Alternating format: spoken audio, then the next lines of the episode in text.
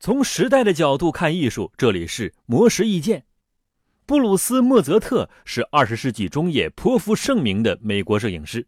因为在佛罗里达州银泉水底拍摄的系列照片而广为人知，被认为是水下摄影的先驱。他坚信，摄影就像鸭子一样，都需要水。将相机装在特制的防水外壳中。把金属片和有机玻璃用橡胶内管固定在自己的手臂上，从而能够拍摄水下的世界。莫泽特的水下摄影作品通常都是以女性为主角，展现他们在水下嬉戏休闲的场景。加哲·斯坦利作为莫泽特经常合作的模特之一，回忆起当时的拍摄经历，仍是印象深刻。他说：“他们大部分在水下做的事情，就是那些陆地上的活动，比如时装表演、选美比赛、野餐等。”模特们需要屏住呼吸，将各种道具放在水底的土地上，并且摆出各种姿势，所以需要经常露出水面换气。而莫泽特本人则依靠水肺进行换气。此外，莫泽特为了使水下场景看起来尽可能真实，可谓是大显神通，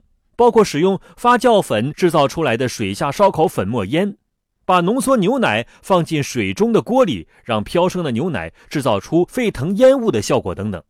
莫泽特独特的摄影技巧让他迅速成为当时水下摄影师的最佳人选，尤其是那些时尚杂志都希望能跟他合作。而他在银泉拍摄的系列照片也成为当地旅游的宣传工具，让人们被画面中清澈的海水与悠闲的氛围所吸引，纷纷慕名而来。模式意见每天更新，请注意查收。